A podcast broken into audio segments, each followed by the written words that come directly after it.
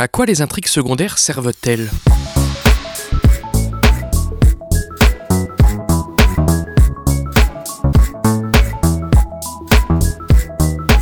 Salut et bienvenue dans ce 67e numéro de Comment c'est le podcast qui déconstruit les scénarios un dimanche sur quatre. Aujourd'hui, flics et malfrats se confondent avec le drame et thriller policier américano-canadien Traîné sur le bitume, écrit et réalisé par S. Craig Zahler, sorti en août 2019 dans nos salons. La quantité de personnages de ce récit, couplée à sa généreuse durée, nous permettront d'étudier le recours aux intrigues secondaires.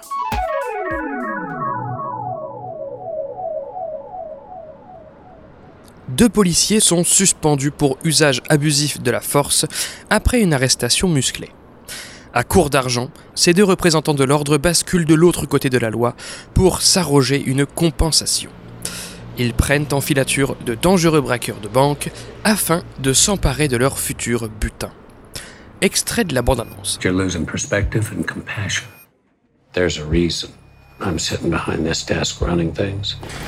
And you're out there with a partner that's 20 years younger than you. Hey, Anthony's got a mouth with his own engine, but he's solid. I'm thinking about the kind of future I can offer my girlfriend. Pops is a yesterday who ain't worth words. Good heavens and praise be to him. Your absence was a weight upon us. Thank you, Mr. Edmonton. I don't like doing things with so many question marks everywhere. There's a lot of imbeciles out there. Tout d'abord, un peu de prévention. Attention, spoiler. Déjà, qu'appelle-t-on intrigue secondaire et sous-intrigue? Est-ce la même chose? Une difficulté qui revient souvent en dramaturgie est celle d'établir un vocabulaire commun. Pour certains, conflits et obstacles sont la même chose, pour d'autres non.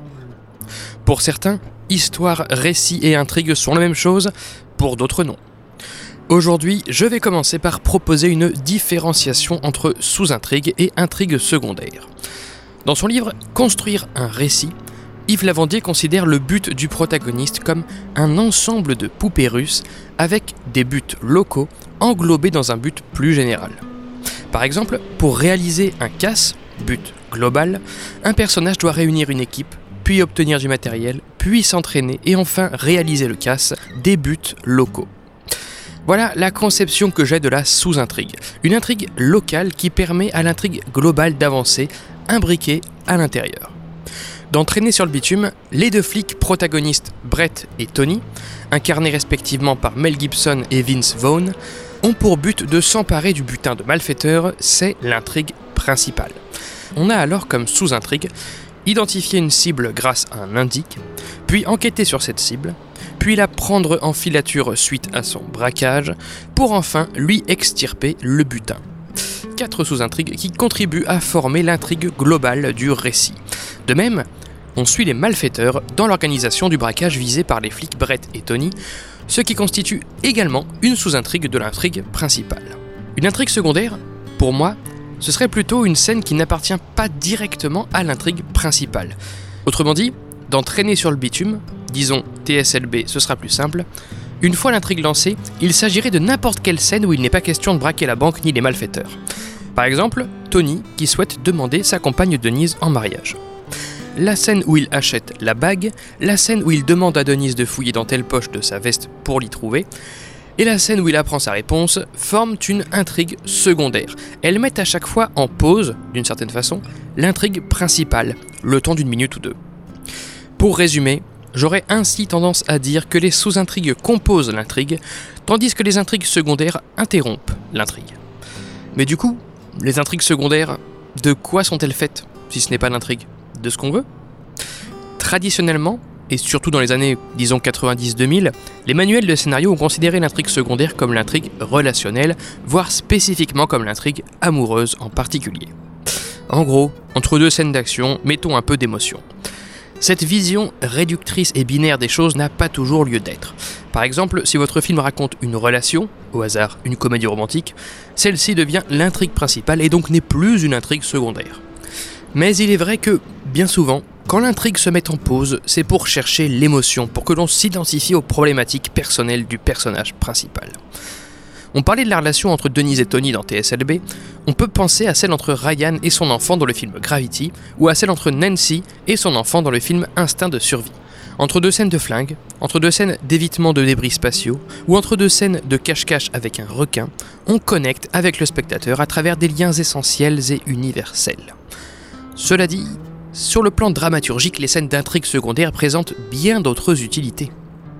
Yves Lavandier, par exemple, suggère d'adresser des scènes entières et donc indépendantes à l'enjeu du personnage si besoin. Alors oui, bien souvent, l'enjeu du personnage consiste pas en une relation, donc on reboucle. Par exemple, dans Hardcore Henry, le protagoniste a le bon vieil enjeu de sauver sa femme. Dans TSLB, le malfrat Henry, incarné par Tori Kittles, au début du film, sort de prison et constate que sa mère se prostitue pour payer le loyer. Henry choisit donc de participer à un casse pour préserver la dignité de sa famille. Là encore, la scène introductive d'enjeu relève d'une relation. Mais dans d'autres films, l'enjeu est d'une autre nature. Je pense au hasard au protagoniste de The Mask, par exemple, qui risque une sentence judiciaire, intrigue secondaire, si les flics découvrent qu'il est le fou qui retourne la ville dans tous les sens. On peut également avoir recours à une intrigue secondaire, ou intrigue B, pour enrichir le thème du film, en multipliant les perspectives. Nous en parlions dans l'épisode du podcast consacré au film Les Misérables, et c'est également à l'œuvre dans TSLB. La trajectoire du flic Brett est ici mise en parallèle avec celle du malfaiteur Henry. Les deux premières heures du film alternent effectivement entre la vie de l'un et celle de l'autre, comme si l'un devenait une intrigue secondaire pour l'autre. Le thème, c'est la misère. Henri et Brett vivent chacun une précarité qu'ils ne peuvent plus supporter, d'un côté comme de l'autre de l'insigne, en tout cas pour leurs proches.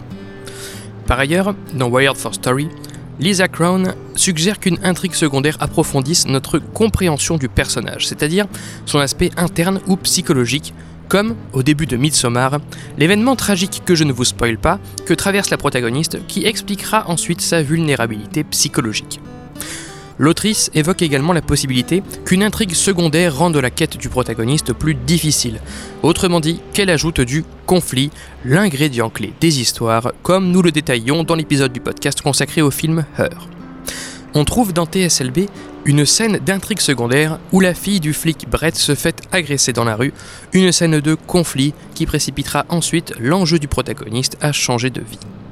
Par ailleurs, et je m'arrêterai là, une intrigue B peut permettre de développer une symbolique quand cette dernière n'est pas confondue avec l'intrigue elle-même. Terence Malik et Lars von Trier sont coutumiers de ce type de séquence, on en retrouve aussi, au début de 2001, l'Odyssée de l'espace. Finalement, quand une scène ne sert pas directement l'intrigue, elle peut la compléter via un enjeu, du conflit, de l'émotion, une exploration du thème, de la psychologie du personnage ou encore de la symbolique. En fait, on y met à peu près ce qu'on veut.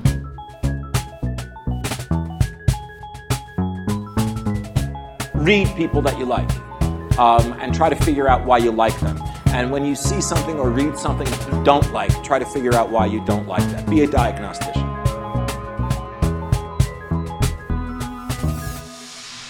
Mais du coup, pourquoi?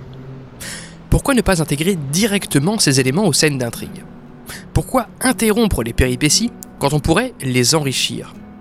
Pourquoi distinguer des scènes que l'on pourrait tout aussi bien fusionner? Bref, quels sont les véritables intérêts des intrigues secondaires? À cela, j'ai trouvé deux réponses. Une au bénéfice du spectateur, l'autre au bénéfice de l'auteur. Pour le premier, dans Save the Cat, Blake Snyder suggère que l'intrigue B permette de respirer un peu. Comprenons par là qu'en termes de rythme, passer de l'intrigue principale à l'intrigue secondaire permet une rupture qui nous évite de se lasser. Le va-et-vient entre les deux intrigues d'entraîner sur le bitume, celle des flics versus celle des malfrats, permet de varier le récit et de tenir la longueur sans s'ennuyer, jusqu'à ce que le braquage ait enfin lieu au milieu du film. Et pour dynamiser encore plus, les scènes de cruauté des commanditaires éparpillés sur la première moitié du film, genre braquer mortellement un épicier et tuer de sang-froid deux jeunes dans leur voiture, apportent le lot d'action que l'intrigue principale n'apporte pas encore. Disposée juste après un pivot dramatique, une intrigue secondaire permet même, ajoute Lisa Crown, de se remettre de ce qui vient de se passer, et je dirais qu'il en va de même entre deux sous-intrigues. Je pense par exemple à la scène centrale de braquage sanglant et cruel dans TSLB. Juste après, nous retournons aux deux flics, calmes, qui avaient perdu la trace du fourgon suspect. Bref, on change de perspective et donc de sous-intrigue. Ce retour au calme nous offre un sas de décompression avant le retour de la tension dans la dernière heure du récit. Voilà pour l'intérêt des intrigues B pour le spectateur. Elles en présentent aussi un pour les scénaristes, je disais, à mon sens, un joker d'écriture. Je m'explique. Quand on écrit un scénario, il n'est pas toujours aisé de condenser toutes les dimensions de son histoire dans des scènes polyvalentes qui chacune font avancer à la fois l'intrigue, l'enjeu, les relations entre les personnages, l'exposition, le thème, le conflit, etc. etc. Déjà, parce qu'une scène peut devenir trop dense pour que le spectateur la digère en temps réel, mais aussi parce qu'il devient difficile de faire rentrer certains éléments naturellement dans l'intrigue. Dans son livre Écriture, Stephen King déplore ainsi la difficile compatibilité entre spontanéité de création d'une part et construction de l'intrigue d'autre part. Pour éviter de tordre sa scène dans tous les sens afin d'y faire rentrer au forcing tous les éléments qu'il veut, le scénariste peut se garder quelques jokers, des scènes d'intrigue secondaire ou de sous-intrigue qui, en plus de varier le récit comme on vient de le dire, permettent de développer sans forcing telle ou telle dimension de l'histoire. S'il est vrai que TSLB déborde d'intrigues différentes, la vie perso de Brett, celle de son coéquipier Tony, leur carrière de flic, la vie perso de Henry, sa participation au casse, les meurtres des commanditaires du futur braquage, la journée tragique de l'employé de banque Kelly sur laquelle on va revenir, et enfin le braquage en lui-même, eh bien ce film prend le temps, dans chaque scène, de composer un seul et même élément narratif à la fois. Un coup de l'enjeu, un coup de l'action, un coup de l'intrigue, un coup du thème, et pas forcément du conflit dans chaque scène, même s'il y en a régulièrement. Certains diront peut-être que le récit gagnerait à être condensé, et je suis moi-même un adepte de l'optimisation narrative. Mais ici, la multiplication des sous-intrigues et intrigues secondaires laisse la place nécessaire à chaque élément de l'histoire d'être suffisamment développé, je trouve. À l'inverse de la dernière trilogie Star Wars, par exemple, qui tasse trois arcs de personnages, de l'action, de l'enjeu, du conflit, de l'intrigue, du relationnel, machin, plein de trucs, dans chacune de ces scènes. Après, cette liberté de diverger d'une scène à l'autre n'est pas sans risque. On en parlait dans le dernier épisode du podcast, un des principaux risques dont le scénariste doit se prémunir est celui du hors-sujet. Comme l'écrit K.M. Weiland dans son livre Outlining Your Novel, chaque pièce d'un récit doit compter, telle une suite de dominos où chacun a sa place.